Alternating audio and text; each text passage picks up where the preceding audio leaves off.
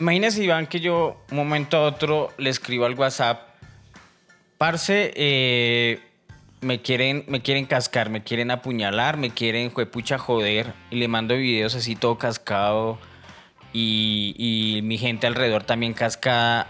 Y le digo, no, Iván, necesito que me saque de esta. Hágame un favor, présteme una plata y, y ayúdeme. ¿Usted qué haría? Bloquearlo. Alvario, déjese estafar. Bienvenidos a este podcast que ha logrado sobrevivir a pesar de sus realizadores. ¿De qué hablaremos hoy? No se sabe. Lo único cierto es que Iván Marín y Freddy Beltrán estarán conversando hasta que se acabe el café.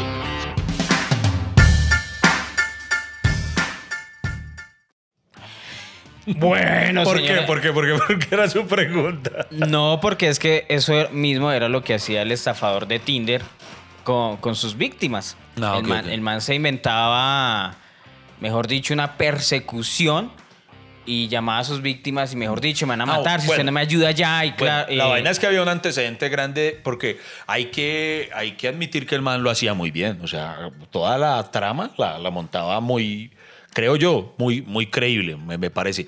Eh, ah, bueno, hay, hay que hacer una aclaración para todos los que nos escuchan.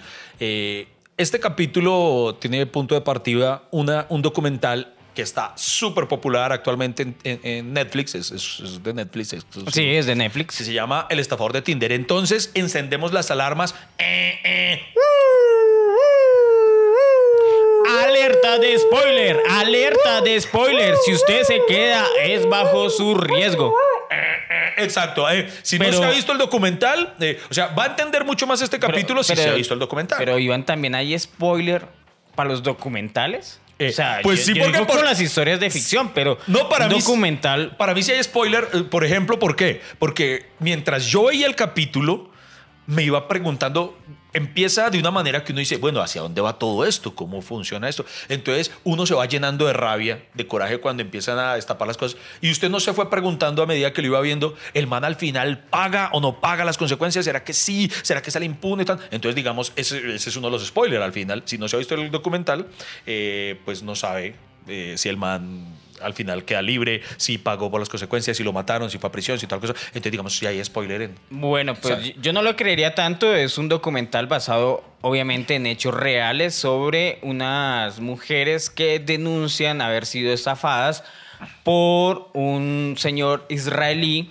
eh, que se hacía pasar por hijo de un millonario, un millonario, De un magnate. de un magnate de los diamantes. Sí, ¿cómo se llama el personaje en cuestión? Usted, usted, que yo lo vi ahorita ensayando el nombre de. de Sí, persona. claro que ver, sí. de- preparados porque viene de, de Beltrán Pronunciation. El nombre era el príncipe Shimon Hayut. Hayut. Ok. Y- Shimon Usted siempre se tiene que excitar cuando pronuncia esos nombres así en otro idioma. Sí, no sé, es que a mí Shimon Hayut, Bueno. es que ese man me dice consigne y yo voy. Pucha, es que era Bueno, muy lindo. Bueno, es verdad lo que dice Freddy. eh, eh, eh, no hay mayor trasfondo en que eh, vamos a hablar de una estafa que ocurrió, pero por eso digo, si se ha visto el documental, lo va a entender mucho más tranquilamente. Y, y si no se lo ha visto, em, no le emputes si decimos algo acá que, que- que usted diga, ay, se me tiraron el documental. Porque es que hoy en día la gente es muy mamona con eso. Por ejemplo, yo una vez entré, esto es en serio, cuando ¿Qué? yo le voy a confesar algo que me da pena. Eh, yo no sé si le he contado que yo me vi Titanic cuatro veces en cine.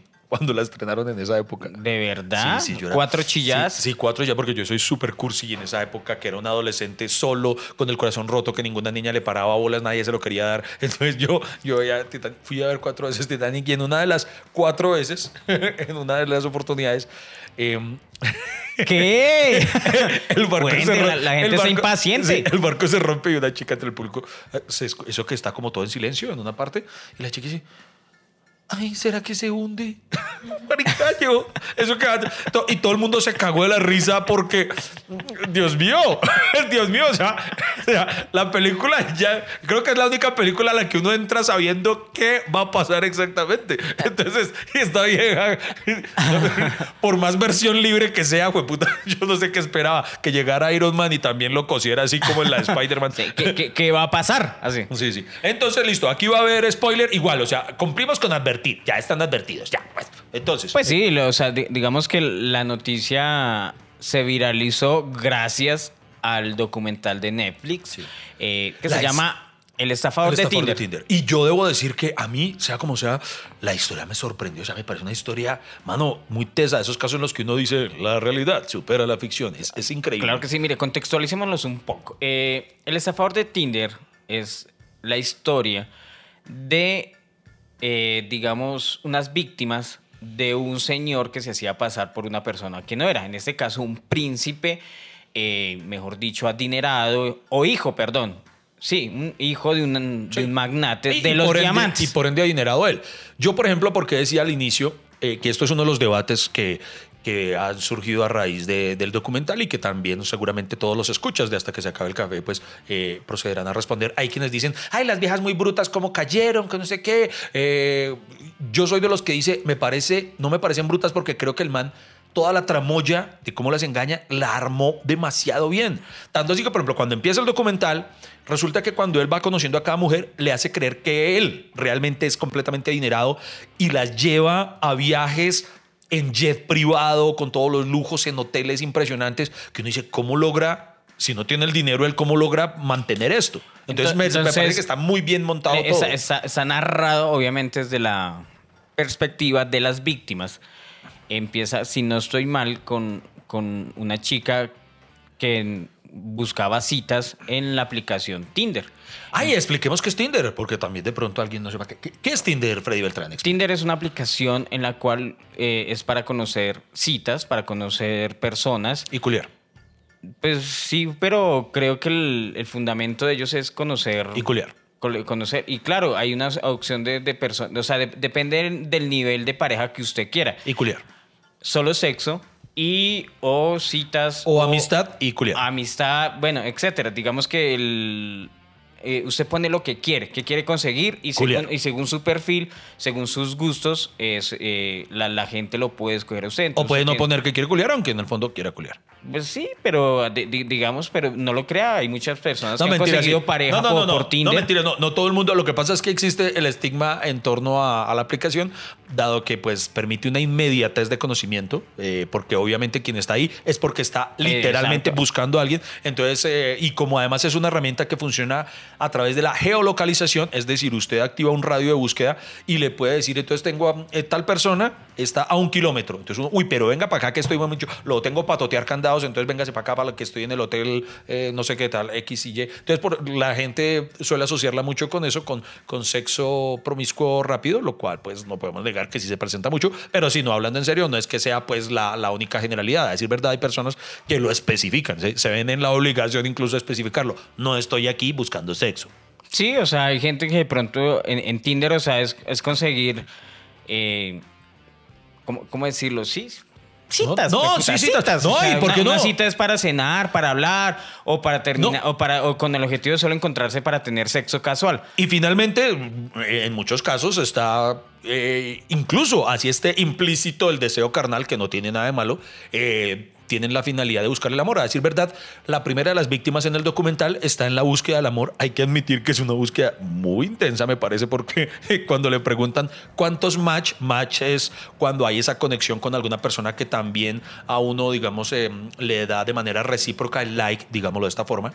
Entonces le preguntan a ella cuántos match tiene y ella tuvo más de mil. No, he tenido como mil seis match. Y uno, uy, pero estamos buscando el amor de una manera Y, y- con un tantico de furor uterino. Algo que yo miraba era que precisamente la, la- la primera víctima que sale narrando su historia, eh, a mí me pareció que era una mujer muy linda, linda, una, una muy, europea, muy. rubia, ojos verdes, tez blanca, hermosa, digamos, y uno acá en su ingenuidad pensaría, pero una chica tan bonita, ¿para qué necesita eso? Sí, sí, es lo que Y no lo crea, eh, para muchas personas es muy difícil conseguir pareja. Sí. Incluso muchas veces ocurre que precisamente a las mujeres que son tan bonitas les es difícil encontrar el verdadero amor, porque solo quieren el otro lado. Exacto, entonces no- normalmente es- son personas que, que- que- que sí, que quieren conversar, que quieren conocer gente, que pronto van a conseguir la- la- el amor de su vida, no sabemos, Diga- digamos, está bien. Vamos a, va- voy- quiero hacerle una pregunta, señor Freddy Beltrán, que sea muy sincero. Claro. ¿Usted ha descargado Tinder? Sí. Vez? Sí. eh, co- ¿con, qué finalidad lo hizo? no sé, para, digamos, para mamar gallo. Sí, sí. ¿en serio? Sí, o sea- Yo, yo, yo, yo lo he dicho y no me creen. Yo lo descargué, yo lo tuve un tiempo, pero lo descargué cuando se empezó a volver popular Tinder. y Yo veía que todos hablan de Tinder y todo. Yo decía, voy a descargarlo. Por Dios santo, que no lo buscaba por nada, sino porque yo necesitaba experiencias para poder hacer una rutina de eso, para poder hablar. Yo, ah, pues si todo el mundo habla de eso, necesito, no puedo quedarme. Claro, y yo, y yo mamo gallo al final de mi show. Yo digo, búsquenme en Tinder, búsquenme en Twitter, búsquenme en Instagram y busquen mi cuenta en Tinder como muy solito 1, 2, 3. y y por, porque, digamos, daba curiosidad y conocer. Entonces yo, yo, armé, yo armé mi perfil, Freddy Beltrán, no sé qué. ta, ¿Usted ta, qué ta. puso? ¿Qué puso en su perfil? No, pues que soy comediante, pues o sea, ¿Usted, usted, ¿Usted cometió el error de poner una foto suya? Sí. Sí, ah, bueno. Porque es que yo puse, por ejemplo, la foto mía, pues normal. O sea, hay quienes me dicen, usted puso, ¿verdad? Es una foto, eh, como, ¿cómo lo digo sin que suene feo? Digamos, de figura pública, digámoslo así. Entonces es muy chistoso porque, por ejemplo, una de las chicas que, digamos, me dio match, me escribía como, no sé, hijo de puto, estoy utilizando el perfil de Iván Marín haciéndose pasar por él. Y yo, ah, ¿por qué dices eso? Iván Marín es un hombre casado y serio, no estaría metido acá. Yo, ah, sí, me descubriste, perdón. qué, qué pena, qué vergüenza. No, y, y a mí me pasó lo mismo. Que a mí no me, cre- no me creían que yo eh, tuviera, tuviera cuenta en eso. No, ¡La pero a usted, a sí le creerían, porque, ¿Por porque, qué? porque no es por nada, pero con su cara dirían, ay, ¿quién va a poner la foto de Freddy Beltrán? Ay, mal parido. En un momento continuamos con el podcast menos constante pero más amable de Colombia hasta que se acabe el café.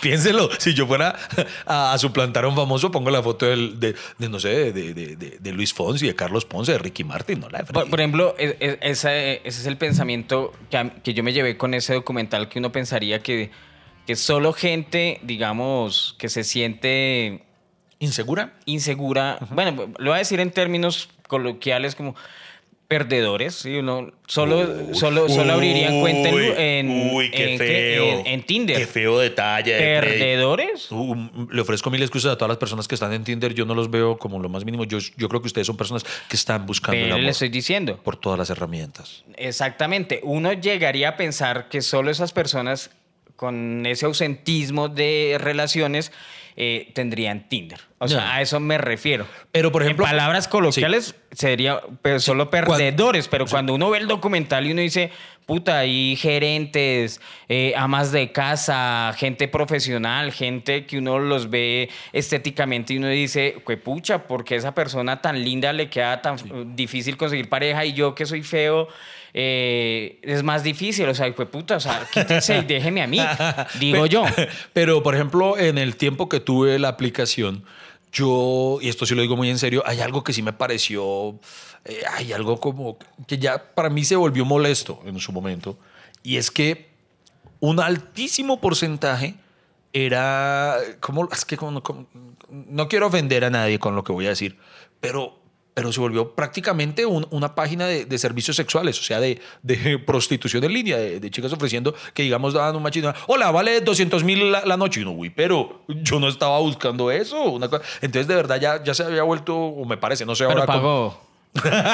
Pidió rebaja. Sí, yo dije 200 mil, no. te doy el 100, te estafador doy de 100. Tinder Colombia. El, el- el tacaño de Tinder. Y Colombia. pagaba como billetes falsos. No, no. No sé cómo sea en la actualidad, pero sí, de verdad me pareció ya que se había vuelto una plataforma netamente sexual de la manera no agradable, no, no chévere. Pero sí es cierto lo que dice Freddy. O sea, se veía personas. Incluso he conocido casos de personas que, lo, usted ya lo mencionó, de personas que de verdad han conocido a su pareja actual eh, gracias a Tinder. O sea, no, no necesariamente implica el que haya, como también casos, en alguna oportunidad supe el caso de una chica que conoció a un man, digamos, tuvo una cita con un man de Tinder que la invitó, creo que fue un asado.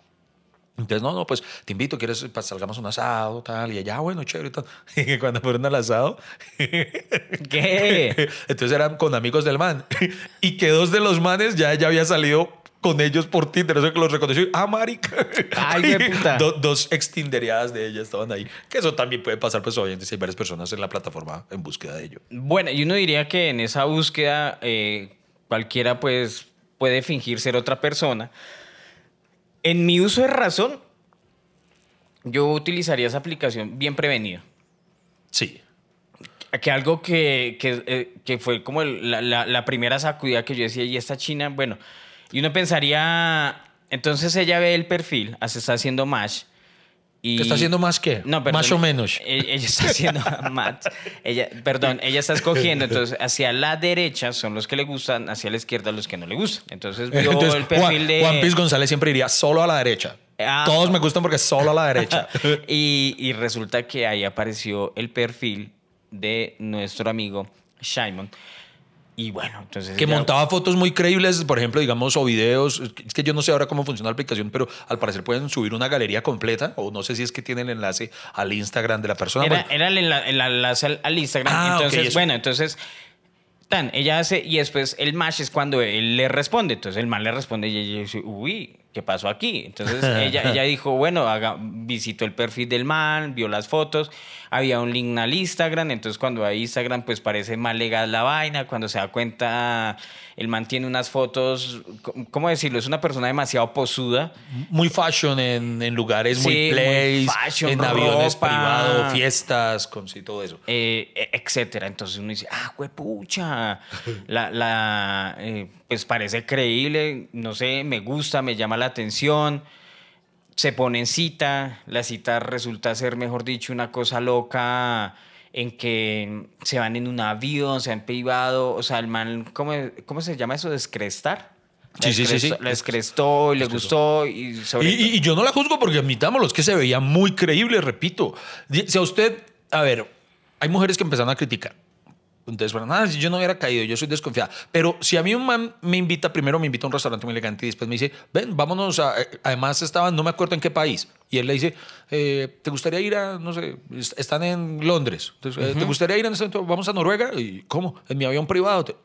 De verdad, sí, claro. Ven y mi chofer te lleva, tan, tan, eh, con mis escoltas, con todo un cuerpo de seguridad. eh, y en efecto, y usted, y usted llega al aeropuerto y hay un avión privado esperando al man. Y claro, mi señor, ¿cómo no? Siga, eh, don Guachu Guachu, eh, tal cosito. Y viajan y en efecto llegan a un hotel mm, cinco estrellas donde lo reciben al man, donde todo. ¿Uno lo cree? Claro. Uno hasta ahora dice, es completamente creíble. Entonces, es muy fácil ver el documental y decir, ay, tan boba, yo no hubiera caído, que no sé qué otro. Pero Sí, pero a- a- digamos que antes de, de- llegar al- al juzgamiento, seguimos contando la historia. Entonces resulta que, bueno, la vieja se descresta, se sube al avión, toda la vaina, sigue una relación, pasan unas semanas. Después el man le dice, no, imagínate que es que a mi familia, la de los diamantes, la, la están persiguiendo, hay mucha locura, entonces yo no puedo utilizar mi nombre para ciertas cosas. Entonces, si tú me haces el favor, pues, eh, para sacar ciertas cuentas, ciertas tarjetas, entonces el man le pide el pasaporte, le pide los datos, no sé qué, ella saca la tarjeta, no le ve problema. Porque Tan- cabe claro una cosa, y es que ahí creo que no ha sido desde la semana, es creo que es al, un tiempito prudencial más grande en el cual él ha mantenido ante ella ese estilo de vida. O sea, se, se ha visto que, que- que- o sea, llega a creer uno, no, es que en efecto, para este man gastar plata es algo normal, es normal. Entonces, cuando llega a esa situación, eh, pues de pronto ella... Pues no- normal, o sea, cuando uno ve a una persona así, además están testeando, hay amor, ¿cierto? Eh, e- ella empezó, bueno, sí, yo le hago el favor, no sé qué, bueno, listo. Tan, y entonces el, el man se fue y empieza, no, que me tengo que ir para esta ciudad, que empieza a gastar plata, que empieza a gastar plata, que empieza a gastar plata, que empieza a gastar plata. Ella empieza preocupada, no, que me pide otro préstamo a nombre mío, no sé qué, y, entonces empieza a gastar mucho dinero. Y después de que gasta todo ese dinero, el man cambió con ella, no volvió. Y supuestamente le iba a pagar, pero le pagaba con cheque chimbos, etcétera, etcétera, etcétera. O sea, hasta que ya el man le sacó el cuerpo emputado y le dijo, no, es que usted cree que yo la va a robar y no sé qué. Y ya, y digamos que, mejor dicho, la, la- la- vieja quedó con la deuda, quedó con la locura, no sé qué, tan, tan, tan. Y después nos enteramos, empiezan a entrevistar a otra vieja que empieza a contar la historia y resulta que esa fiesta que hizo con esa vieja acá eh, fue la que se gastó con la plata de aquí. Y después entrevistan a otra vieja que posteriormente, pero ¿cómo así? Ese es mi novio. Entonces empiezan a, eh, empieza a ver como una cadena y uno se empieza a enterar del mozo operandi de Shimon, que es que resulta que descresta una vieja con la plata de la otra. A eso creo que le llaman, si no estoy mal, puedo que esté diciendo una estupidez, lo más seguro es que vaya a decir una estupidez, creo que eso le llaman como método Fonsi. Entonces, que con todo lo que tú me das, es que, por ejemplo, la pregunta que surgía en principio, ¿cómo puede tener un jet privado? Muy fácil, porque lo está subsidiando una tercera persona que está creyendo en ese momento que le está girando la plata a su novio y con la plata de esta es que estoy descrestando la nueva, que posteriormente será la que financie cómo va a descrestar a la próxima y así sucesivamente. Exacto. Entonces, en, medio de todo ese ¿cómo decirlo? Descreste de, de, de- de dinero, de lujos. Claro, eh, empieza pues a enterarse, ay, este es mi novio, este es mi novio, este es mi novio. Y, y pues empieza el caos de, que ese man está gastando mucho dinero. Algo que me sorprendía, Iván, era- es la facilidad de ese man de moverse por Europa, ¿no? Oiga, Está eso- aquí en Berlín, después en Ámsterdam, Sí. después en Londres, después no sé qué. Yo decía, hijo de pucha, pero uno a duras penas para ir a Melgar, qué Sí, mierda sí. tan dura. Uno lo piensa, dos horas de aquí en Etancona, en Soacha, hijo de pucha. pagando todos esos peajes. Sí, uno, uno sería un, un estafador. Total. ay. Oiga, pero y otra cosa, yo, yo, yo sí tendría prevenciones, es al contrario, así yo intentara estafar. Yo creo que a mí me a mí sí me da match una vieja que esté muy buena, yo al contrario yo desconfío, yo digo, una vieja así de buena no me fijaría en mí. Es, como yo no sé si soy putamente inseguro que, pero yo como que no me la creo, yo nada creo. Pero es, que ahí es donde empieza nuestra segunda parte, ya después de este contexto, el, el juzgamiento. ¿Cuál es el juzgamiento? Todos los que ven ese documental entran en una teoría y es, yo no haría eso. Y uno va a ver y eso es mentiras. ¡Pura mierda! ¡Bullshit! Sí, pura mierda, porque aquí hemos caído de formas mucho más inocentes, mucho más fáciles. También había, ellas mismas lo cuentan en el documental, que cuando hicieron pública la historia, había gente que las atacaba diciéndoles, ay, busca fortunas. Ay, ¿para qué van a hablar mierda? Yo, es más, yo creo que yo conozco un man que me lleva en avión privado, se lo doy. Sí, en el anterior programa conté que casi que se lo mamo a Franco. Entonces, porque me pagó primera clase en un vuelo comercial. Entonces, eh, vamos a hablar de, de- de- también de varias estafas. O sea, aquí en la gente, sin ir más lejos, Freddy Beltrán, la voto de una. ¿Qué? ¡Pat! DMG. ¿Cuántos huevones y huevonas cayeron en DMG? Y con todo respeto de todos los que pudieron haber caído. Y, eh, por ejemplo, mi esposa cayó en DMG. Yo no sé si usted sabe esa historia. No. Lady en su momento, eh, DMG, ¿usted recuerda qué año fue eso? Bueno, eso fue ya hace bastante tiempo, pero para quienes no lo sepan, fue una pirámide demasiado, una estafa Después- global demasiado grande aquí Como en el Colombia 2004, le, 2005, le más o ca- menos. le calculo. Por ejemplo, yo en ese entonces, eh, yo trabajaba en un canal que se llamaba Humor Channel. Humor Channel, sí. Eh, gran parte de mis compañeros, cuando digo gran parte, es póngale usted el 70% de los que trabajaban ahí, invirtieron en DMG. Entonces en ese momento todos empiezan a invertir en DMG. Y entonces todos me empiezan a hablar de, ¿usted por qué no invierte en DMG? Y yo, no, pero es que ¿cómo funciona eso? Yo no sé si, hermano, a mí me, desde niño me enseñaron a, a- a trabajar por la plata y a ganármela trabajando. Entonces jamás, siempre... Cuando me presentan una oportunidad, no es que mira, ganar acá es facilísimo, yo desconfío. O sea, yo considero que ganar plata no es facilísimo. O sea, y puede que haya gente que gane fácil y que haya métodos, pero como a mí no me ha tocado nunca eso así, entonces yo desconfío. Entonces todos me decían, había un, un lumino técnico, al que yo, yo no me acuerdo el nombre, pero yo le decía Charlie, eh, digo Archie, porque a mí se me parecía el de Archie y su pandilla. Entonces todos eran, no, es que mire Archie, Archie ya tiene, eh, el- Archie invirtió, invirtió dos millones y ya tiene 100 millones. Ay. Y yo, Archie. Y yo, y yo Archie por allá en cuatro levantando cables y yo, Archie tiene 100 millones. Sí, y yo, pero ¿cómo? Es que mire, Archie invirtió, invirtió 2 millones. Entonces, esos 2 millones en un mes se le convirtieron en 4 millones. Entonces Archie los volvió a meter y eso se le convirtieron en 8 millones y los volvió a meter y en 16. Entonces me explicaban así. Y yo decía, pero ¿en qué momento tuvo el dinero? No, pues es que está ahí, lo, lo, reinvirtió. Yo les decía, pero entonces no lo ha tenido. Sí, lo tiene, pero ha invertido. Y yo, pero por él, él no lo ha tenido. Que sí, hombre. Y me regañaban, me decían que bruto. Claro, está ahí, ahí lo tiene, no que. Y vea, todos con ese cuento. Marica, llegó un punto en el que digamos que al 30% que no habíamos invertido en DMG nos hacían bullying. Nos decían como los idiotas que queríamos seguir empleados toda la vida. Que hoy no, por no invertir ahí tienen la la oportunidad enfrente y no lo hacen tan. Ah. Hermano, cuando empieza eso a colapsar, se acuerda que después sale en la W Radio eh, David Murcia Guzmán eh, retando a todas las entidades bancarias, retó hasta, creo que aún estaba, era el gobierno de Uribe y como que lo retó, entonces después Uribe se puto, mejor dicho, eso se armó un mierdero. Y entonces en esa época, en las últimas, la gente se empezó a desesperar más. O sea, la DMG se empezó a desesperar tanto que, hermano, ya prometían, Ajá. eh, usted invierta ahora y eso se le va a, le va a reinvertir el 400%. Y ahí es donde yo critico, no digo que la gente sea bruta, perdón, retiro la palabra, pero sí codiciosa, codiciosa y no pensante en eso. Entonces la gente decía, me van a dar 400 millones, por más que, marica, salían economistas entrevistados en las W y les decían, es que eso no tiene fundamento, no hay cómo soportar eso, no tiene lógica. que esta plata se convierta en esta de la noche a la mañana. Y la gente aún así, yo vi, mano, yo tenía compañeros que, entonces, eso era como la bolsa de valores. No se sabía al, eh, qué porcentaje iba a dar de rentabilidad ese día. Entonces, digamos, en la mañana, cuando abrían las filas, decían, hoy va a dar al 300%. Hermano, había unos que madrugaban, acampaban y, le y llamaban a los otros del canal, hoy está el 300, ¿cuánto invierten? Hermano, usted los veía desesperados, diciendo, "Eh, Ivancho, présteme 5 millones y mañana le doy 15. Y yo, no, marica, Qué yo no le voy a nervios, dar". ¿sí o no? Así la gente, pero enloquecía y vuelve y juega por la codicia del dinero fácil, weón. Entonces, todos eran allá metidos, metidos. Cuando todo esto colapsa, los, el 30% del cual se burlaban éramos nosotros caminando todos orondos por ese canal y viendo todos desesperados. Un compañero que lastimosamente pues ya no nos acompaña en vida, eh, que era como el más sindicalista, reúne a todos y vea, no se da cuenta, no admitía que lo habían robado. O sea, ¿por qué nos cuesta admitir que nos robaron, weón?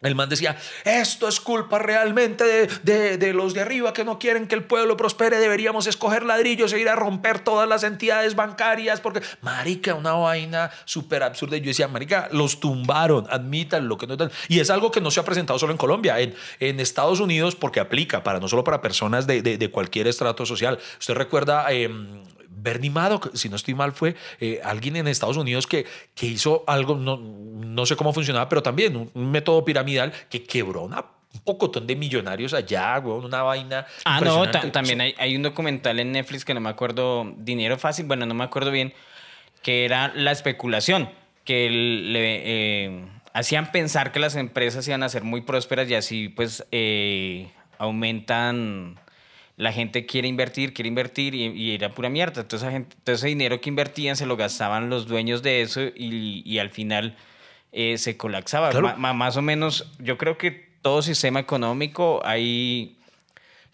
¿Cuánto porcentaje habrá de estafa? Digo yo.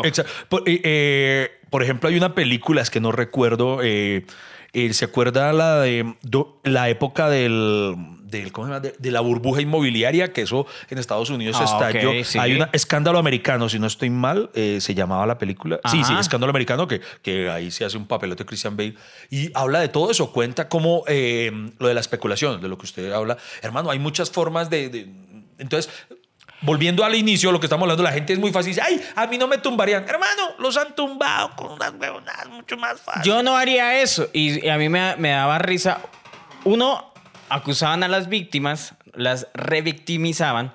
Y dos, se las daban porque decían, a mí que me van a robar. Sí, sí, Pero sí. todos, a todos somos vulnerables de ser estafados. Por ejemplo, esas mujeres no es que hayan sido adineradas. Fueron manipuladas, sacaron créditos y se endeudaron más de lo, de lo endeudado que era. Entonces, todos, les voy a decir algo, mire, por ejemplo, eh, aquí eh, eso del estafador de Tinder fue tanto el fenómeno que, mejor dicho, todo el mundo ha querido hablar del tema y hay cinco cosas que el man utilizó y usted puede ser víctima. Por ejemplo, A ver, ilústranos, Freddy Beltrán. Cada una de sus acciones fue deliberada y con un propósito y se refleja en patrones conocidos de manera más amplia, que hay unas tácticas típicas, todas las cuales fueron utilizadas por Leviat. En patrones, no, él no tenía patrón, él trabajaba solo. el patrón dinero. Primero, crea un perfil e identidad atractivos que rebosan poder, riqueza y estatus. Ok. Eh, Usted- no, no lo tengo. Su perfil que, No, no, mi perfil es... que rebosa. Mi perfil rebosa humor, alegría, buena, buena energía. Dos, hacer manifestaciones de amor grandilocuentes que incluyen considerar rápidamente la relación como una pareja y discutir un posible futuro juntos. En efecto, porque las, las hacía creer que de verdad eran amadas y que iban a tener. O sea, ¿a qué mujer le va a molestar que si una persona que la está amando es un hombre adinerado? O sea, ay, no seamos hipócritas. O sea, no tiene nada de malo que, que si uno se va a comprometer con alguien, si, si le han entregado su vida a manes que. que- Pero acá se refiere es que, que el- por ejemplo, el man les prometía que se iban a vivir juntos y las mandaba a escoger apartamento. Bueno, Ay, por voy eso, buscando apartamento, no, me- nos vamos a ir a vivir juntos, no sé qué. Entonces, di- digamos que ese es el segundo paso de la relación, pasar del noviazgo a algo más serio. Tres, inventar una emergencia que requiere ayuda financiera con urgencia. Podría ser una situación comercial, un problema médico o un problema de justicia penal, como afirmar que lo arrestaron en el extranjero. Sí, por ejemplo, acuerden que el man se inventó. Oye, lo chis- bueno, mandaba el mismo video. O Eh, sea, a todas, a todas les enviaba el mismo, que, que eran fotos y videos de, de la escolta de él reventado y vuelto mierda. Entonces, porque él decía que, que acababa de recibir un atentado contra su vida. Ese- no, y el man ni siquiera renovaba el video, sino era el mismo video. Sí, y sí, fue sí, O sea, tercera temporada no sacó nunca. Bueno, aumentar esas demandas financieras con el tiempo, generalmente pidiendo a las víctimas que transfieran dinero, registren tarjetas de crédito o soliciten préstamos bancarios, lo cual les pasó a nuestras víctimas. Y después de eso, amenazar, abusar o coaccionar de otro modo a la víctima si se niega. Ustedes dirán, hermano, yo no haría eso. Pero usted en cualquier, o sea, el problema no es usted, sino el, el momento vulnerable en el que se encuentra. Claro. Por ejemplo, todas estas viejas acaban de terminar un noviazgo con alguien, estaban vulnerables, estaban solas, les pintan, el, eh, les llegó el príncipe azul, los pajaritos en el aire, el man esto. Cl- Obviamente hay una correspondencia amorosa, se sienten amadas, se sienten protegidas, es un príncipe que lo tiene todo. Ha- Hagan de cuenta, es como si Georgina le dijera no a Cristiano Ronaldo. No va a decir, este hijo de puta, ¿qué le pasa? O sea, Buen ejemplo, buen ejemplo. entonces, obviamente, les tocó por un cristiano malo a estas viejas. Y eso prácticamente, digo Sí, yo. Sí, porque, eh, por ejemplo, en lo que digo de, de las víctimas de DMG, sí, me parece que la codicia los nubló, pero finalmente no es culpa de ellas, es culpa de DMG, de David Murcia, de quien los estafó, o sea, como sea, eh, alguien sabe qué debilidades puede tener una persona o busca un momento coyuntural y por ahí es donde le entra. Por ejemplo, voy a decirlo, les voy a contar una historia. Así como yo no caí en DMG, no, no fui, sí una vez fui estafado. ¿Ah, sí? Sí, señor, le, le, le- ponle cuidado a esta. Resulta que conocí por medio de unos amigos. eh, yo estoy hablando de. Yo era aún muy pelado, estaba aún en los inicios de mi relación con Lady. Lady vivía en México. Yo estaba ahorrando para. pues, soñaba con tener mi apartamento algún día. Yo vivía en casa de mi tía. Ajá. Y entonces, eh, unos amigos me hablaron de un señor que ayudaba a conseguir casas, un apartamentos. un señor proxe- proxeneta. un pro- Sí, porque usted puede poner el culo a producir. ¿eh? Señor proxeneta. ¿Y qué? Entonces, no, entonces, unos, unos amigos de toda la vida, o sea, amigos de eso que usted no duda de sus amigos. Y ojo, no estoy diciendo que mis amigos eran estafadores, sino que ellos, ellos también fueron engañados. Pero entonces cuando llega con la referencia a mis amigos, me dice, hermano, es que él mm, ha ayudado a fulanito, sutanito a conseguir casa de manera súper económica. Y yo, ¿en serio? Y pues como me lo decían ellos, y precisamente ahí ocurre. Yo estaba en esa época buscando eh, poder entrarle a mi primer apartamentico. Entonces, ¿cuál era supuestamente el modus operandi? Resulta que el man eh, se supone que tenía como un convenio, un acuerdo, hay un debajo de cuerda con gente en la notaría. Entonces, cuando una casa entraba en remate, una casa, un apartamento, por personas que, digamos, se cuelgan en los, en los pagos, en las cuotas de un Sí, apartamento. lo- los remates judiciales que Exacto. llaman. Entonces Ok. pasan a formar parte del banco. Entonces el banco pone la casa en remate para, para- Entonces esas casas salen a remate público, se supone. Entonces el- la, la- la tramoya era que esto es ilegal, pero un- uno imbécil. La lección es imbécil. Por eso hoy en día lo reafirmo. Cosas fáciles, plata fácil, no existe. Ahí- ¿Usted se acuerda de la película del Colombian Dream? El Colombian Dream, que es una película muy buena colombiana, empieza el man diciendo, dinero fácil, la chimba. Es, es- es- es verdad, eso, eso es una mentira. Entonces, resulta que se supone que el man tenía el acuerdo con este de, de la notaría. Entonces, sale a remate un apartamento que, diga usted, originalmente cuesta, qué sé yo, 300 millones. Sí, Pero sí. al salir en remate va a costar solo 80 millones. Ok.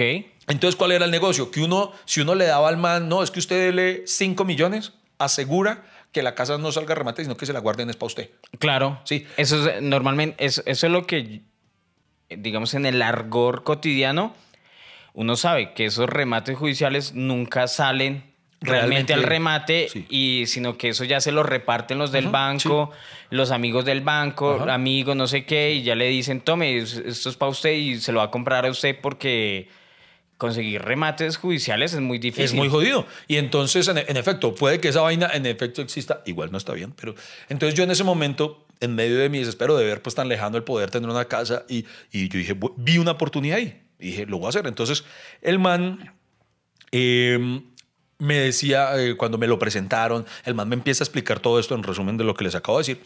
Entonces el man me decía, llega, me dice, salió a la casa, eh, salió a la venta tal apartamento. Ajá. Y el man lo llevaba a uno, entonces decía, mire, ese apartamento allá arriba, eh, tal cosa, mire, ese, el del séptimo piso, ¿Cuál? Ese va a ser.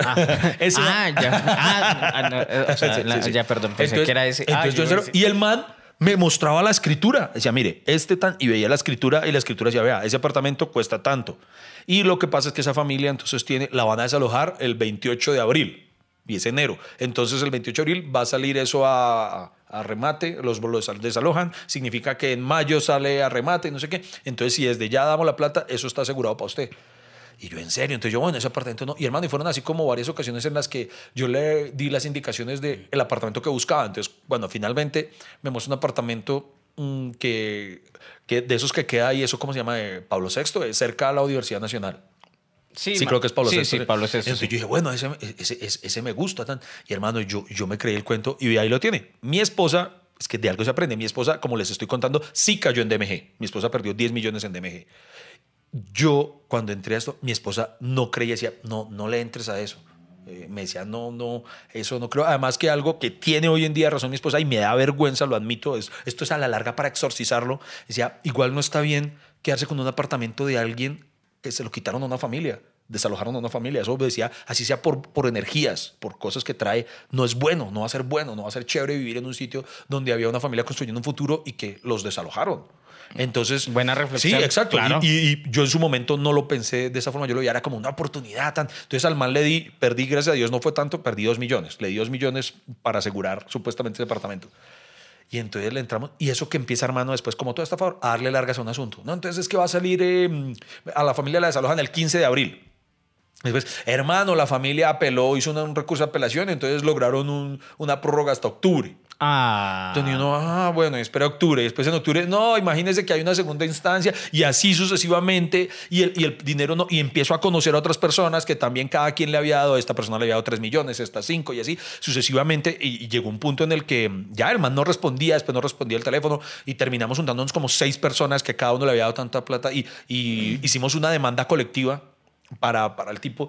Y el man tuvo que ser llamado por la fiscalía o algo como a, como a, como responder. A declarar, Sí. sí. Y él decía, no, pues es que ellos me dieron la plata y. Y ah, ya, cuando uno le daba la plata, el man le firmaba a uno un vale, una vaina que iba a notaría o algo así, o sea, con, con, con certificado, no- no- una letra, una letra. Una letra, sí. donde decía los dos millones. Entonces lo dicho, uno creía, no, no me van a tumbar, eh, tengo un soporte legal. Y con ese papelito después yo me lo podía meter por el culo porque no servía para nada. Yo, es que tengo una letra, sí, pero no puedo hacer nada con eso, ¿no? Y entonces O el sea, man- no, no, no, no lo legalizaron, Sí, no fueron a la notaría no, sí y fuimos, firmaron. Sí fuimos. Pero entonces el man solamente dijo, es que no tengo cómo responderle porque decía, es que el negocio se cayó. Entonces el man decía, yo les voy a responder, pero no tengo cómo. Entonces existe una vaina que llama conciliación. Entonces el man decía, eh, si, si digamos a mí me debía dos millones, no, es que yo me comprometo a pagarle de a 50 mil mensualmente. Ah, bueno, hay una intención de pago y perfecto. Entonces después usted búsquelo para mamárselo con sus 50 mil pesitos todo el mes. Ah. Llegó un punto en el que yo me caí con él y dijimos, no, o sea, eso me está generando es más cosas. Más bien, démonos la pela, admitamos, güey, puta, me robaron, me estafaron, aprendamos, nunca en la vida volvemos a caer y, pum, y me olvidé y nunca, y me retiré de la manda, ni siquiera sé en qué concluyó la de todas las demás personas que eran de mi barrio, de donde yo vivía en aquel entonces, y, y eso ocurre. Entonces, todos, por más de que nos las demos de, ay, puta, somos brillantes y toda la cosa. No, hermano, si un, un estafador, por eso son estafadores, son personas que saben cómo hacer su vuelta de una manera completamente creíble. Claro, claro, porque buscan eh, primero la, la intención de vulnera- vulnerabilidad de las personas. Por ejemplo, aquí muchas han sido estafadas como usted. Usted, usted no vio en las noticias un caso reciente de, de un man, de un párroco. Pues, pues, se hacía pasar por párroco, creo yo. Un, un cura que, eh, mejor dicho, con las familias pobres les prometió la casa y no sé qué. Entonces, bueno, entonces muchachos, les voy a, les voy a ayudar para el lote, no sé qué. Tan, tan, tan. El párroco eh, se ve en videos del man dando misa, yendo a las casas. O sea, ese man entregado y que la pobreza y que no sé qué. Entonces, vamos a, eh, nos va a salir un subsidio, pero necesitamos pagar una plata para part- Lo mismo que usted, tan, tan, tan. Y entonces el man reunió la plata y el man después se perdió. Y después lo, lo encontraron en Barranquilla, Ah, güey, pucha. eh, pero ahora es trans. Ah, güey, madre. O sea, de- lo, encontra- lo- lo encontraron como bailarín trans de, en, en- ¿cómo es que llaman? Los carnavales de Barranquilla, lo encontraron en Barranquilla Y, y obviamente el man, el man, eh, o sea, sí me entiende, el man sí se transformó y cambió Sí, de sí. identidad, el man se perdió y tal. Él usó esa Pero- plata para transformarse. Oh, pero- oh, es la gente buscando. Es que buscamos a don Rodrigo. No, pues aquí vive Yadira, no sabemos si. Claro, y, y- y acá en Colombia lo que hay son casos de Hermano, estafas. usted ha visto. De eso se nutre séptimo día. ¿Qué sería de séptimo día de los estafadores, señoras y señores? ¡Ey! El tinto no se acaba. ¿Para dónde va? Quédese con nosotros hasta que se acabe el café. Oye, ¿sabe? Perdón, perdón, está- estamos muy serios, Freddy Beltrán. estamos- Sí, es, que- es pero- que la- ser estafado es algo que duele, es un tema serio. Sí, pero uno después lo cuenta cagado la risa. Sí, hoy en día me río. sí. No, no, pero hoy en día me río eso. Y, y la lección, en resumen, es Ay. plata fácil, cosas fáciles, no hay así. A, a mí me, me estafó un taxista. ¿Cómo así? ¿Cómo? Entonces, ¿Usted nunca le hicieron el cambiazo? Entonces uno iba a pagar la carrera Ajá. y yo le pasé un billete de 10 mil. Y el man pone así la mano, hay un fajo de billetes. Tan, yo se lo doy, le pago y después el man me lo devuelve y me dice, no, mano, eso está falso. Ah, y, yo, y yo lo miro y yo, ah, güey, puta, sí está falso. Tan, después le doy uno, ¿tiene vueltas de 20 mil? Sí, tan. Mijo, eso también está falso. Y yo, ah, güey, puta, ¿qué pasó acá? Y después le paso uno de 50 mil. Tan, no, mijo, está falso, no sé qué. Y yo, ay, no, cucho, ya se me acabó la plata. Entonces le, le- va- valía como 7 mil por la carrera y le reuní como billetes de mil y monedas unos 4 mil pesos. No, bueno, ¿de ¿qué? Y después yo veo en las noticias, cambiazo, nueva modalidad de rollo. Taxista, hijo de puta. Pero es que eso. No, es que mire, el- el arte de la estafa, eso finalmente es. una- Hay una película argentina buenísima que se llama Nueve Reinas. Nueve reinas. Nueve sí. Reinas Uy, es, es un- es un película. No, no, no. Muchas de las personas que escuchan hasta que se acabe el café dicen que toman nota de las películas o series que recomendamos. Véanse Nueve Reinas, que además es con su majestad Ricardo Darín. Eso, mejor dicho, es una película. totota. O bueno, sin ir más lejos, usted se acuerda de un película, no, no, dirigido por Steven Spielberg, protagonizado por Leonardo DiCaprio y Tom Hanks, llamado Atrápame si puedes. Claro.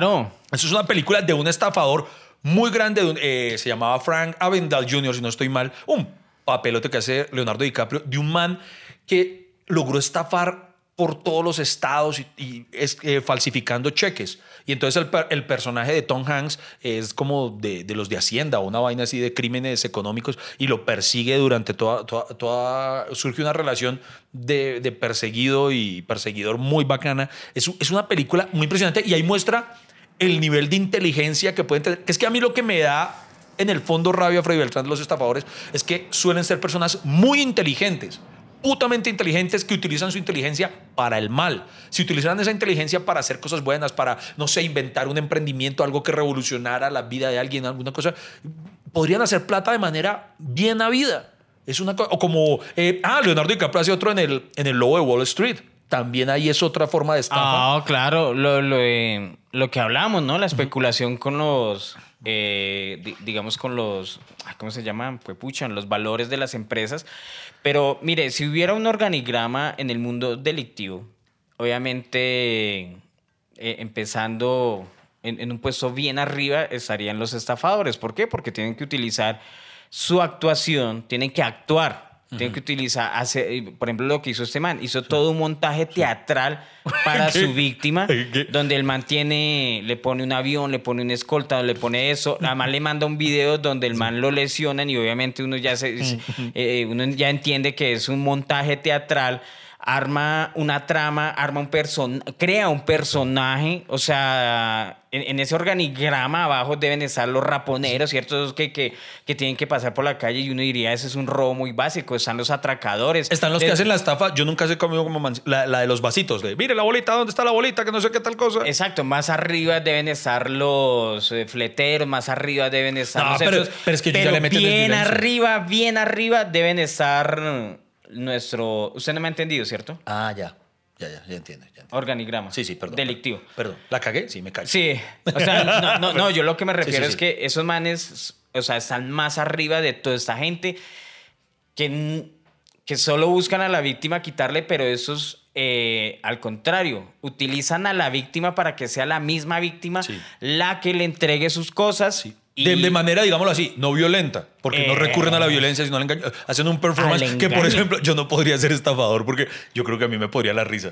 Digamos que me están entregando la plata y yo. yo me adelanto yo. Gracias. Yo, confía en mí. O sea, yo creo que yo me adelantaría bueno, si me cuesta mentir para tener una relación extramonitón.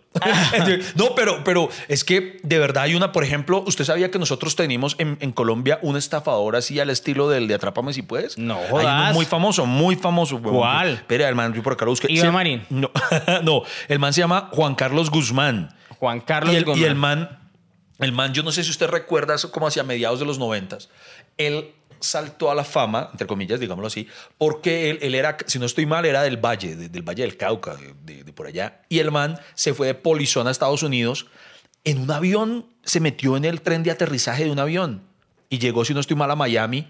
Entonces, cuando llegó allá, imagínense, pues se abre el tren de aterrizaje y el huevón cae ahí, pa, pa, pam. Entonces, em, eh, por allá incluso, y ahí empezó, desde ahí empezó su cuestión delictiva, porque entonces eso fue noticia, un polizón colombiano y el man ahí montó no sé qué trama y una familia colombiana lo quiso adoptar, porque incluso el man tenía como 16 años en la época y él mintió diciendo que tenía 14 y la familia. Y ahí empezó, así como el de Atrápame si puedes, tal cual. Y el man robó durante, incluso hay un periodista que sacó dos libros de él, porque primero sacó uno que se llamó eh, El suplantador, si no estoy mal. Y entonces el man hizo toda una investigación del tipo y, publicó el libro. Y después el estafador lo llama y dice, papi, hay muchas cosas que usted contó que no son, venga, yo le cuento cómo fue. Y entonces saca un, un segundo libro ya con testimonios del mismo estafador que se llama Alias. Eh, busquen el libro, es muy bacano, yo tengo el segundo. Em, y cuenta todo eso, pero entonces, hermano, es, es un genio, weón. O sea, les hacía creer, eh, llegaba a hoteles y los estafaba. Como por ejemplo, hay una película clásica colombiana que se acuerda, llamaba El. El embajador de la India. Ah, sí. Un man que llegó acá y les hizo comer el cuento a Raimundo y todo el mundo que él era un embajador de la India, güey. Y entonces los, los hoteles le abrían las puertas y todo. Yo no sé, es una película clásica de comedia, pero basada en un hecho real. Entonces, por ejemplo, este señor, eh, el estafador, el que les mencioné, eh, Juan Carlos Guzmán, también le hicieron un capítulo en Discovery, en Investigation Discovery. Creo que había un- un- una serie de estafadores o algo. Y este man fue muy famoso, muy, muy famoso, Juan Carlos Guzmán. pucha, y, y uno empieza a echar memoria y uno dice, pucha, estafaron por este lado, estafaron por el otro. Eh, y, o, o- o esas situaciones en que uno se ha sentido estafado. Por ejemplo, En cu- que- publicidad engañosa. Claro, por ejemplo, las mujeres que compran jeans levantaculos, eso es una estafa. Eso es una estafa. Uno tiene derecho a no Ah. tener nalgas, pero no le haga creer a uno que sí. No le haga creer. Eso, eh, eso es- a uno lo estafan con eso. Eh, el, tema de las estafas es tan grande para los que les gusta el anime. Hay un anime disponible en Netflix que se llama El Gran ¿Cuál? Farsante. El Gran Farsante es muy bueno y, habla de eso también, de, de un estafador. Es que el mundo de las estafas da para, para cosas, eh, para muchas cosas interesantes, porque, repito, con todo y que es maldad, eh, hay un grado de inteligencia muy alto detrás de todo eso. Sí, entonces, mire, a- a mí me parece que, que cuando, cuando vimos ahora sí, ahora sí entremos en la parte de juzgar, ahora sí queremos escuchar sus opiniones, queridos escuchas, porque yo sé que cuando empezó el, eso del estafador de Tinder, eh, muchos hombres le daban la razón al man, decían, este es un chico de puta, güey, prácticamente como... Como que la vida que uno quiere, estar con una vieja pagándolo lo de la otra y, y rico. Y- sí, no, hay, hay ¿Hay gente alguien que manes, quiere sí. eso? ¿Que ese es su sueño? Sí, No, sí, sí, hay manes. no. Claro, estar con Ah, una me- vieja con la plata de la otra. ¡uf! Si mi sueño es buscar, conseguir una elfa mágica que me la pruebe, ahí estaría la magia que me la Que- pruebe. que, eh, uno va a decir que no, pero ¿quién no quiere un sugar daddy? Un, no, sí. Sí, claro. Yo tengo a Sugar Franco. daddy. Yo tengo a Franco. Una mommy daddy, no una, sé. mommy- una sugar mommy. Una sugar Una mommy. mommy daddy. Usted ya la, Una mommy daddy. Una se inventa huevona. Una, una, una tía mommy, no sé. Oiga, usted ha intentado Una estafar. Usted ha intentado estafar. O sea, una estafa no delictiva, pero hermano. Oiga, eso es lo bonito de este podcast. Yo siempre lo he dicho, que a, a uno a veces le empiezan a llegar eh, vistazos, ¿cómo es? Flash, flashes. Yo- no, a mí como me estafaron, yo quería estafar. Entonces, a mí me metieron una vez un billete de 50 falso. Sí. Y yo lo quise meter otra vez. Lo- Y, y sí lo logré. Una vez me metieron un billete falso así. Yo, hijo de puta, me metieron un billete falso, no sé qué tan. Y yo probé en varias tiendas y no me lo devolvían. Y yo, ay, pero ¿cómo así? Qué horror. O sea que algún día ese billete entró en comercio y nunca volví a saber de él. Entonces, sí, creo que cometí estafa. Me acabo de acordar de otra estafa que me pegaron. Bueno, sí, no sé si llamémosle empate. Resulta que un, no voy a decir nombres, porque es alguien conocido. Ricardo Quevedo. No, no, no, no, no. no. Liz Pereira. No, no, no, no, no, porque no, no, es, es de Alejandro Riaño. vida y perra que no voy a decir. Eh, resulta, Robinson Díaz. Sara Corrales. porque, porque, porque, Marcela porque, porque está- no, no, no, no voy a decir. Tortúreme, pero no lo voy a decir. Iván Eh, Duque. Iván- Álvaro Uribe. Resulta que. eh, Gustavo Petro. Vida y no puedo contar la historia, huevón. Entonces, eh, yo empecé mi carrera escribiendo para otros humoristas. Y hubo un grupo de humoristas, eran tres, digamos, que me quisieron contratar para que les escribiera un show. Entonces, ah, bueno, entonces pactamos, yo listo, cuesta tanto.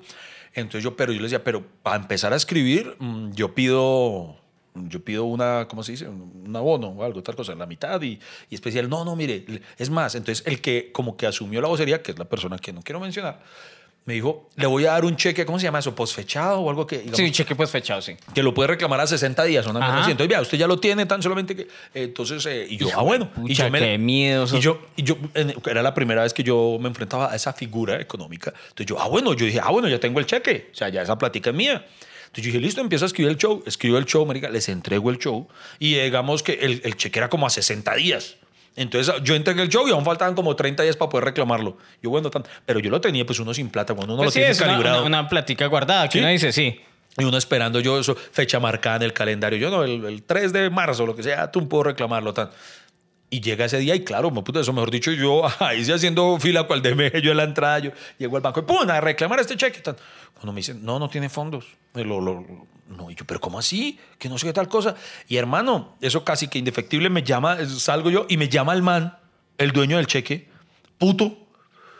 ¿Usted cómo fue a cobrar el che- a intentar cobrar el cheque? Y yo, huevón, pues si, es, si era mi pago, pero debió avisarme primero, porque no sé cómo que al, al, al pasar un cheque que no tiene fondos, como que lo joden o alguna cosa. Sí, claro. Entonces, y el, el man antes puto conmigo. Y yo, fue puta, pero es que es mi plata, ¿no? Y terminamos agarrados y toda la cosa. Y, y entonces, digamos, no sé si se puede catalogar como estafa porque perdí mi tiempo trabajando, pero por lo menos, en honor a la verdad, no montaron el show finalmente, ¿sí? O sea, lo que hice fue Ah. perdí, perdí todo mi trabajo y toda la cosa. Entonces nunca recibí la plata, pero ellos Pero, tampoco y- montaron el show. Y ese material que escribió, ¿no, lo recuperó? ¿No, me valía la no pena? me servía porque era para unos personajes específicos de ellos. Estaba escrito para ellos. Era un show que solo les Los marinillos. Que, no, hombre, ellos son genios. Ellos no necesitan que Los- les escriba. No voy a decir, porque digo, puta, si es bombero, oiga, si es bombero. Oiga. Pero es que usted deja un chisme a medias. Sí, a mí me encanta porque cuando no dije lo de los mozos, lo de la moza que había. Empezaron a buscar quién Empezaron era, quién era sí, y por ahí dije, pero calladas, como. claro, hay que, hay que buscar el chisme completo, sino cuál es la gracia. Pero, no lo va a decir. No, no lo va a decir. Oiga, no, pero les va. eh, ¿en, en cuánto vamos? Eh, ya, ya se está acercando al final del Sí, capítulo. ¿o no, ya estamos redondeando, No, señores no, señores. entonces espere, porque yo. yo O sea, no, o sea, a ver, este podcast podrá hacer lo que sea, pero nunca los vamos a estafar en tiempo. Siempre el tiempo que es. Ah, sí. eh, eh, no digamos nunca. Pues así que no, pero, pero ahora estamos haciendo Y estamos dos capítulos semanales. Dos semanales. Do- ¿Dónde están los comentarios felicitándonos por eso? Diciendo, muy bien, muchachos, están rebosando ese trabajo, están va- va disparados. Va a ser el podcast más escuchado de toda América Latina. Claro ¿Dónde, están, sí. ¿Dónde están los comentarios diciendo eso? Muy desagradecidos. Y es más, les Uy, voy a contar, feo. voy, para cerrar este capítulo de, de estafas, les voy a contar una estafa, hermano, por Dios santo. Incluso no me acordaba de eso. Creo que lo tenía sepultado allá en lo más fondo, de, en lo más hondo de mi, de mi cerebro, porque yo participé en una estafa sin saberlo. O sea, terminé embalado en una vaina. Como, ¿qué, qué, es eso? ¿Cuál es la historia? Resulta. Usted era el escolta de, No, resulta de que- Shaimon Hayut. No, no.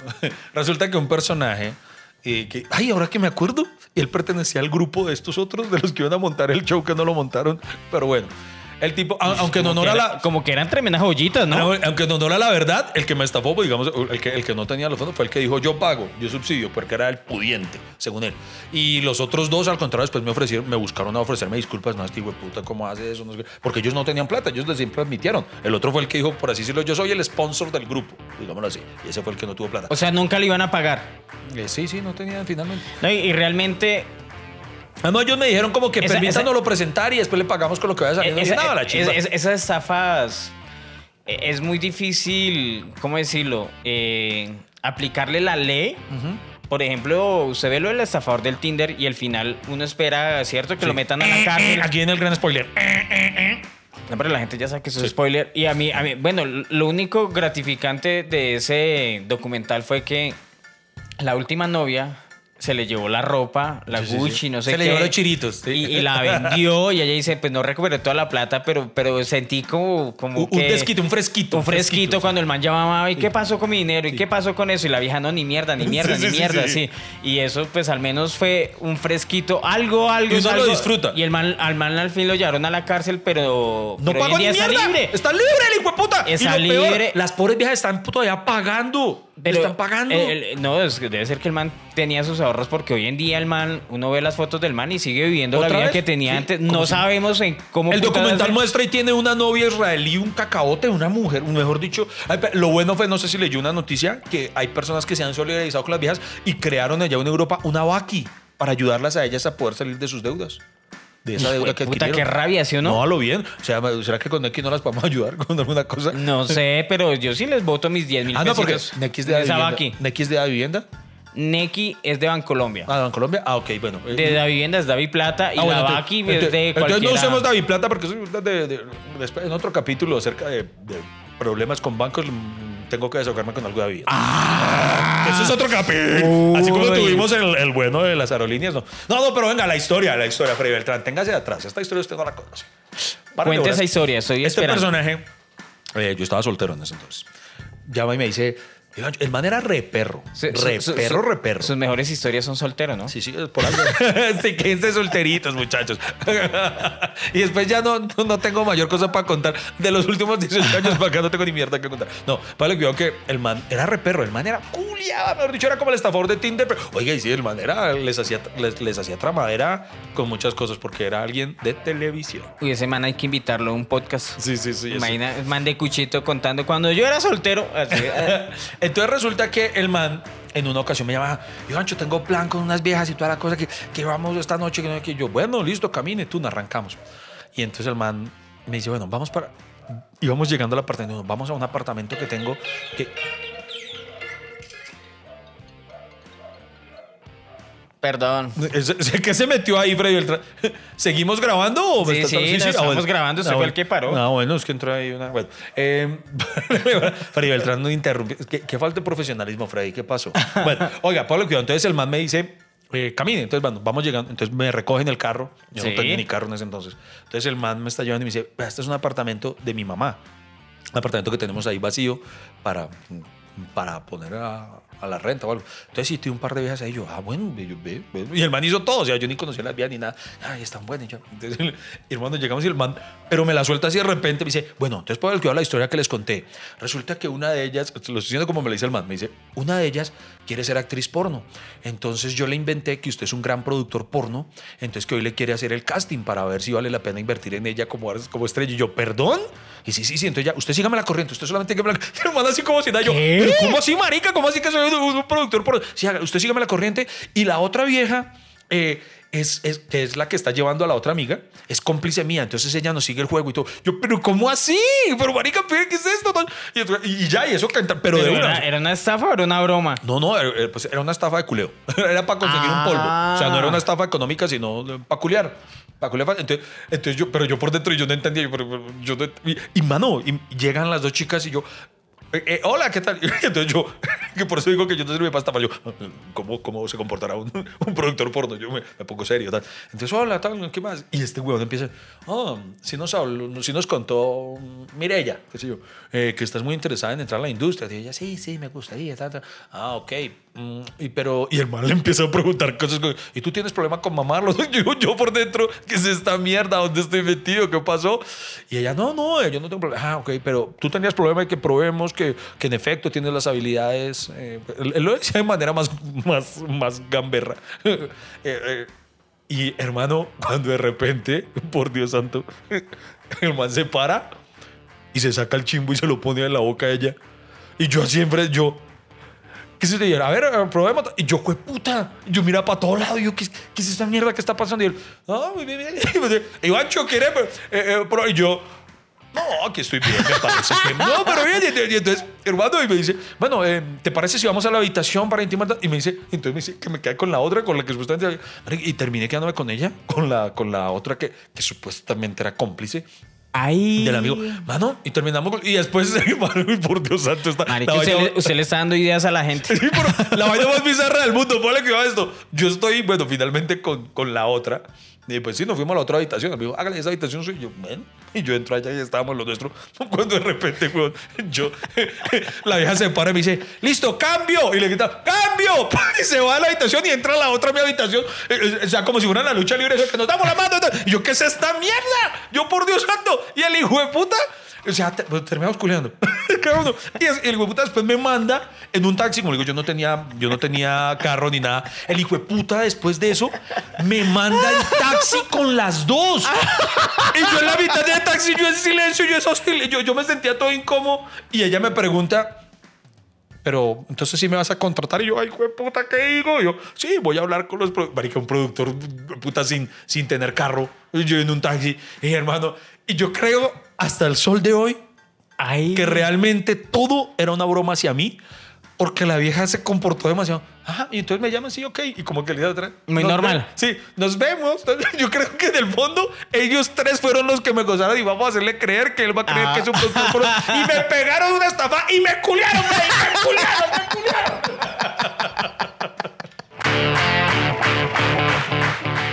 Cafeteros, ha sido todo por hoy. Muchísimas gracias por acompañarnos y escucharnos. Nos vemos en una próxima hasta que se acabe el café.